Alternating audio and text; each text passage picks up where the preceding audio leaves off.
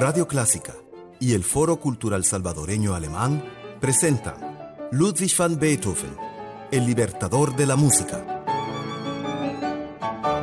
Capítulo 12. La estrella del piano. Hola amigos, ¿qué tal? Yo soy Jan Bock, su guía de viaje por el universo de Ludwig van Beethoven y vamos a seguir celebrando los 250 años del nacimiento del genio que cambió la historia de la música para siempre.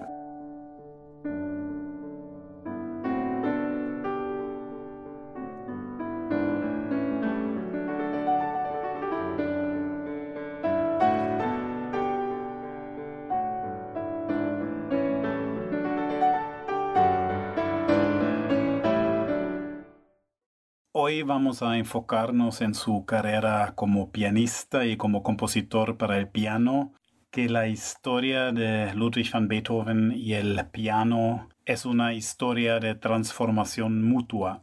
El piano como vehículo artístico transformó a la carrera de Beethoven que se hizo el pianista más famoso y más espectacular de Viena. Pero Beethoven también transformó al piano en dos diferentes sentidos. Por un lado, Beethoven estaba en contacto con los constructores de piano en toda Europa y su visión del sonido, del volumen, del esplendor orientaba a los ingenieros y constructores de los pianos. Y por otro lado, con esa idea de sonido, revolucionaba la forma de tocar el piano y de escribir para el piano. Al principio de su carrera, el instrumento de teclado tradicional era el clavecín y las primeras sonatas las escribió para los dos instrumentos, el clavecín y el piano.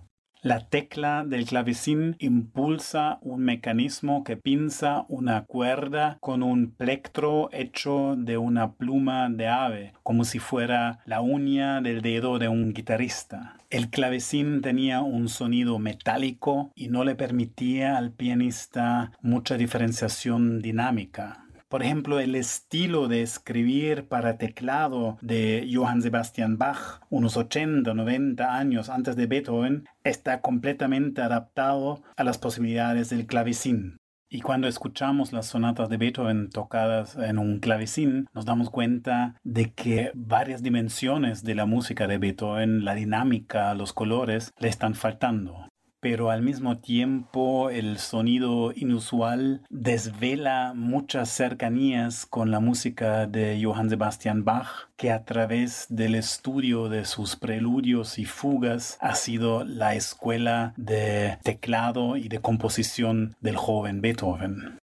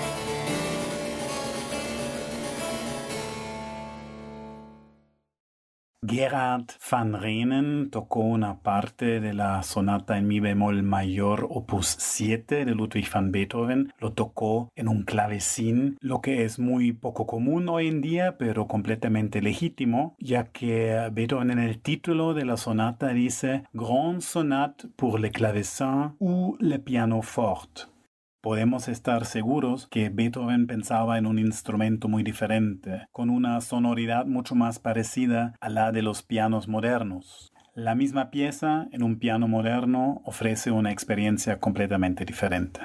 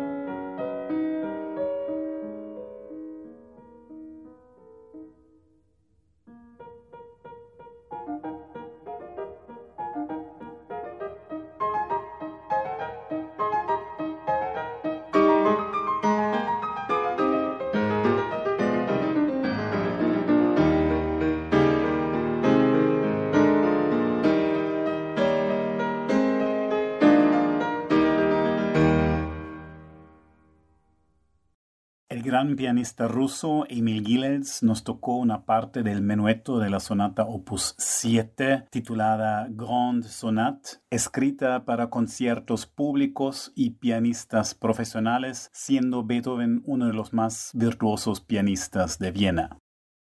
Él dedicó esa sonata a la princesa Ana Luisa Bárbara von Keglevich, que sus amigos llamaban de Babette que era de una familia noble de Bratislava y tal vez la mejor alumna de piano de Beethoven que evidentemente había sido una pianista muy capaz porque le dedicó una sonata que requiere mucha fuerza y agilidad y tal vez muchas horas de prácticas con su profesor.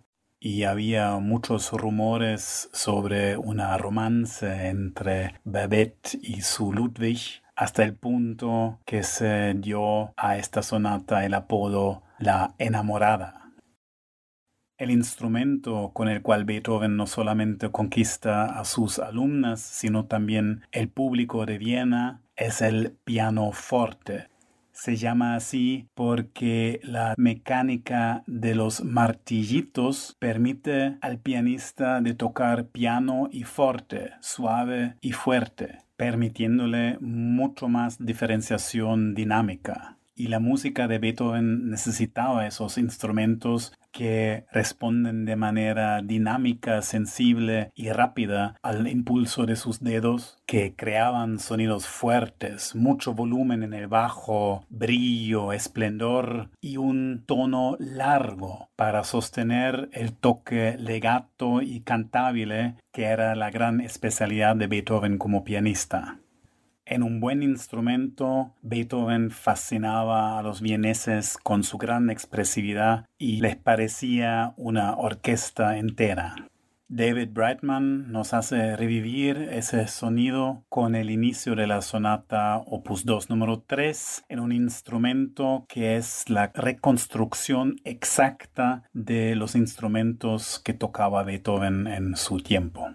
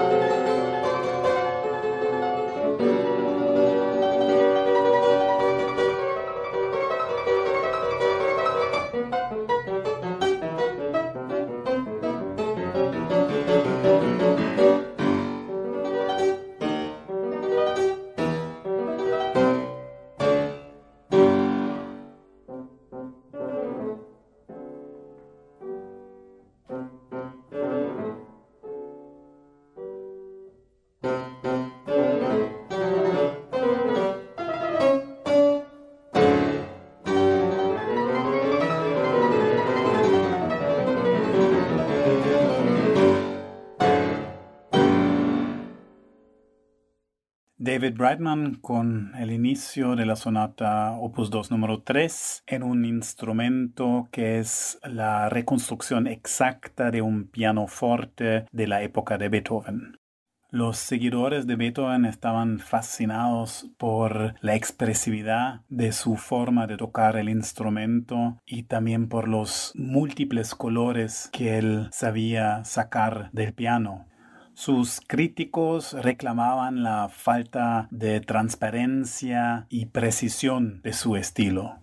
Pero cuando se celebraban competiciones públicas entre pianistas famosos, Beethoven casi siempre humillaba a sus competidores por el espectáculo creativo que eran sus improvisaciones libres queda para la historia la anécdota de su competición con el pianista alemán Daniel Stiebelt, estrella en Berlín, Londres y París, que tocó primero una obra virtuosísima suya cuando Beethoven agarra la partitura de Stiebelt le da vuelta y la toca al revés y de atrás para adelante, así que las notas ya no tienen ningún sentido. Pero Beethoven crea espontáneamente un nuevo sentido con ese material y termina en una improvisación tan espectacular que Stiebel se levanta y busca la puerta y nunca más ha sido visto en Viena. Tenemos la gran suerte de que Beethoven conservó algunas de sus improvisaciones integrándolas en sus sonatas y sus conciertos para piano. Por ejemplo, en esta misma sonata opus 2 número 3 se crea un espacio para una improvisación como si fuera la cadenza de un concierto para piano y orquesta.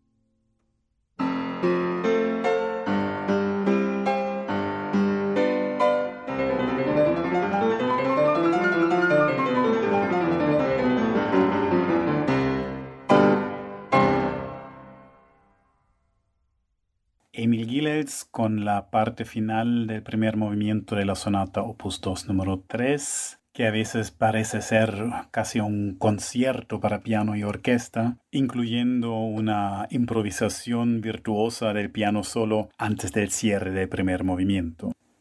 Nadie improvisaba como Beethoven y nadie le encontró tantos colores al piano. Por ejemplo, en la sonata hermana, la opus 2 número 2, Beethoven escribe una marcha lenta, ni fúnebre ni de triunfo, y la colorea con los colores de la orquesta, los pizzicati en los bajos, el coral de los trombones y después escribe acordes densos utilizando los diez dedos de las dos manos, creando una sonoridad amplia que nos hace pensar ya en la música de Johannes Brahms 60, 70 años después. Una visión completamente nueva de un sonido increíblemente rico desafiando a los pianistas y desafiando a los constructores de los pianos y desafiando al público con una música que a la vez era más compleja y más sensual, más poética y más física, conectado con el pasado y mirando el futuro.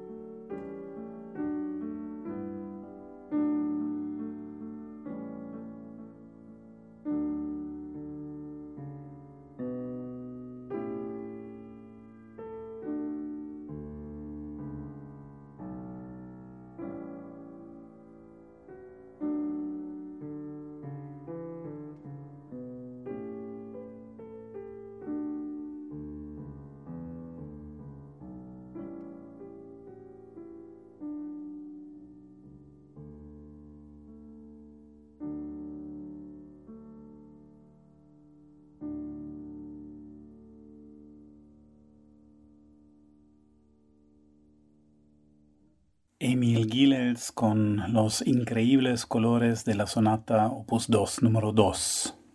En la escena musical de Viena, el número de los admiradores de Beethoven creció con cada la de sus críticos también, pero no tan rápido toda una generación inspirada en la Revolución Francesa buscaba la libertad, por lo menos estética, si ya en el campo político no era posible.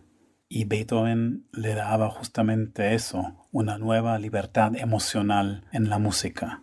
Beethoven tocaba el gusto también de una parte importante de la aristocracia liberal de Viena y no tenía problemas de encontrar patrocinadores o editores comerciales para vender los derechos de impresión de sus obras. A sus 26 años, Beethoven está listo para dar el próximo paso.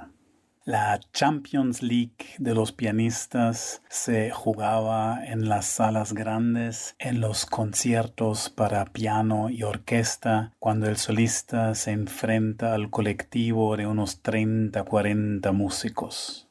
Y cuando Beethoven publica su primer concierto para piano y orquesta en Viena, él ya tiene la experiencia de dos conciertos escritos en Bonn que no se publicaron todavía, pero el concierto en Do mayor opus 15 es su tarjeta de presentación en las salas grandes de Viena. Y Beethoven dedica ese concierto otra vez a su mejor alumna, la condesa Babette von Keglevich. Pero ¿qué pasó con su romance amoroso con Babette? No se sabe mucho del caso. Beethoven tenía mucho éxito entre sus alumnas de piano que normalmente eran de familias nobles. Él no tenía los buenos modales de la educación cortesana, pero tenía un carisma diferente, una fuerte autoestima y era muy expresivo. Pero al final las familias aristócratas no permitían que sus hijas se relacionaran con un ciudadano común como Beethoven. Él dedicó su primer concierto a Babette, pero también es evidente que Beethoven escribió ese concierto para él mismo, como vehículo para su carrera pianística. Siguiendo la tradición, Beethoven inicia el concierto con una introducción para orquesta, creando un portal imperial para la entrada del piano, que regala una flor de melodía al público. Y esa belleza lujosa se disuelve en el aire y nunca más se vuelve a escuchar.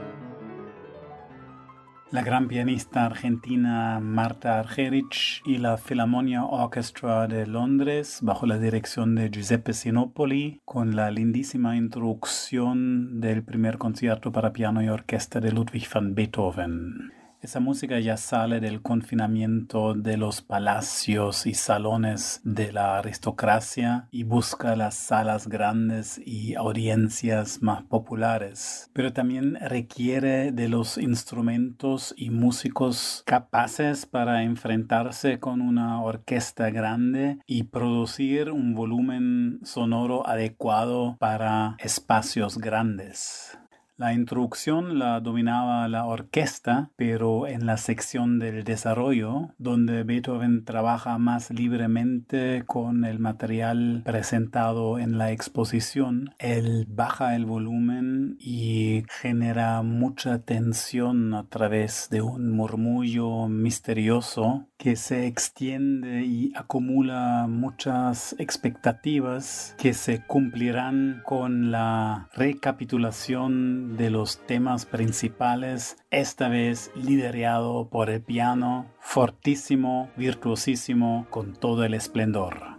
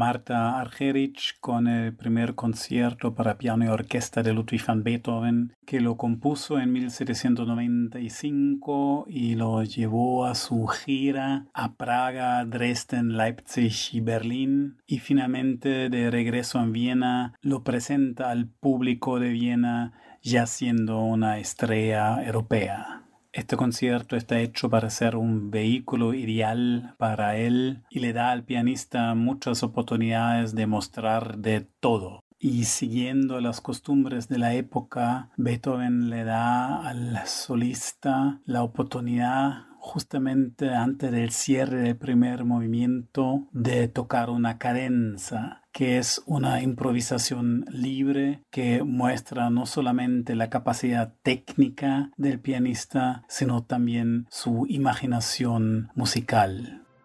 Afortunadamente, Beethoven anotó sus propias cadencias que nos quedan como muestra de su talento de improvisación y que los pianistas de hoy utilizan en su mayoría cuando tocan los conciertos de Beethoven.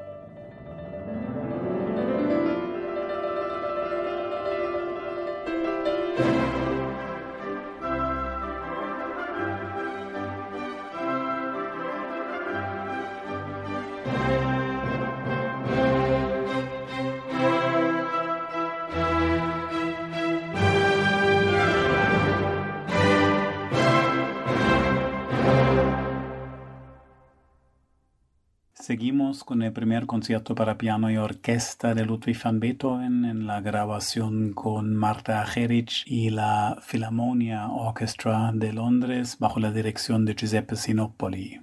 Marta Argerich transforma el segundo movimiento en un paisaje de fragancias romanticistas y presenta el máximo cantabile sin caer en ningún momento en sentimentalismos.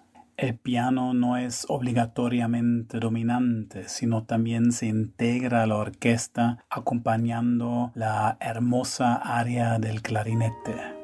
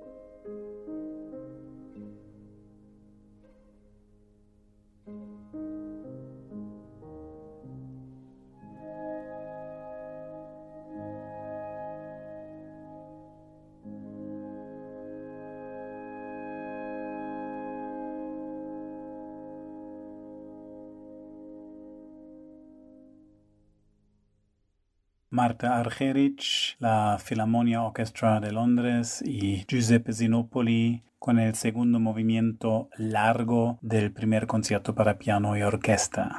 Componiendo esa obra, Beethoven no solamente pensó en sus propias manos, sino también en las manos de su alumna Babette von Keglevich. Por eso vamos a seguir confiando en las manos de pianistas mujeres. Esta vez para el último movimiento será Katia Buniatishvili con la Orquesta Filarmónica de Israel bajo la dirección de Subin Meta. Vamos a cerrar con el último movimiento Rondo Alegro Scherzando. Rondo es un baile antiguo que se bailaba en círculos. Alegro Scherzando quiere decir alegre bromeando.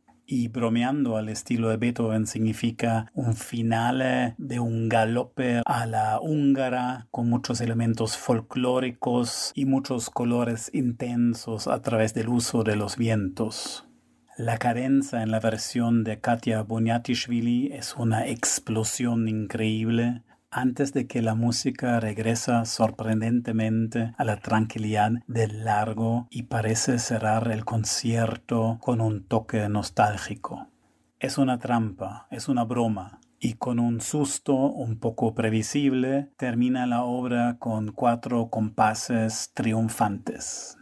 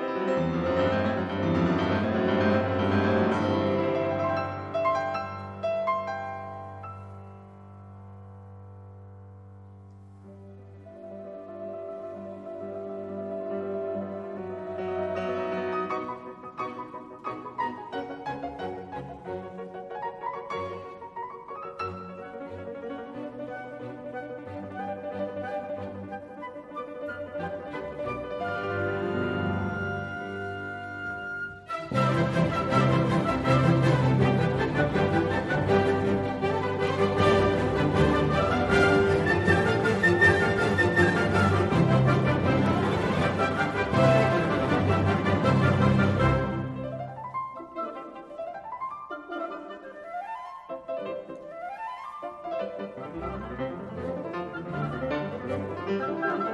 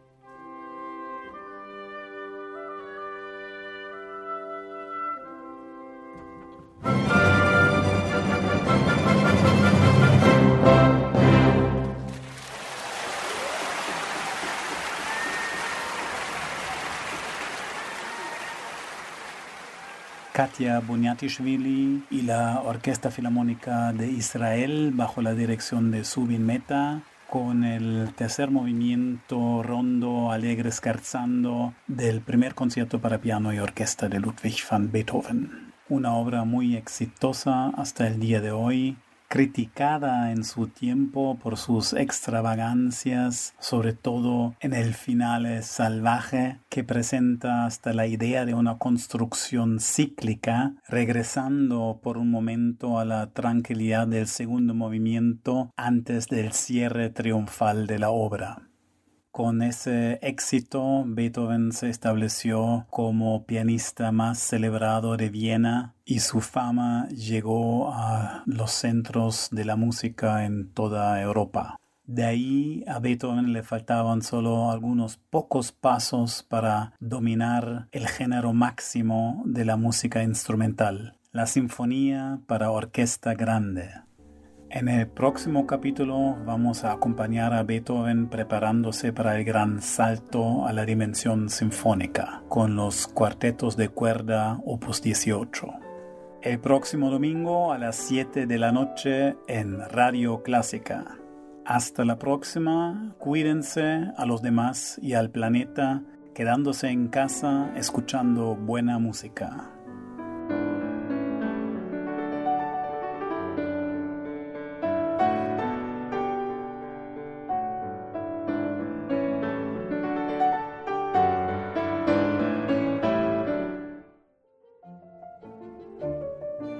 Radio Clásica y el Foro Cultural Salvadoreño Alemán presentaron Ludwig van Beethoven, el libertador de la música.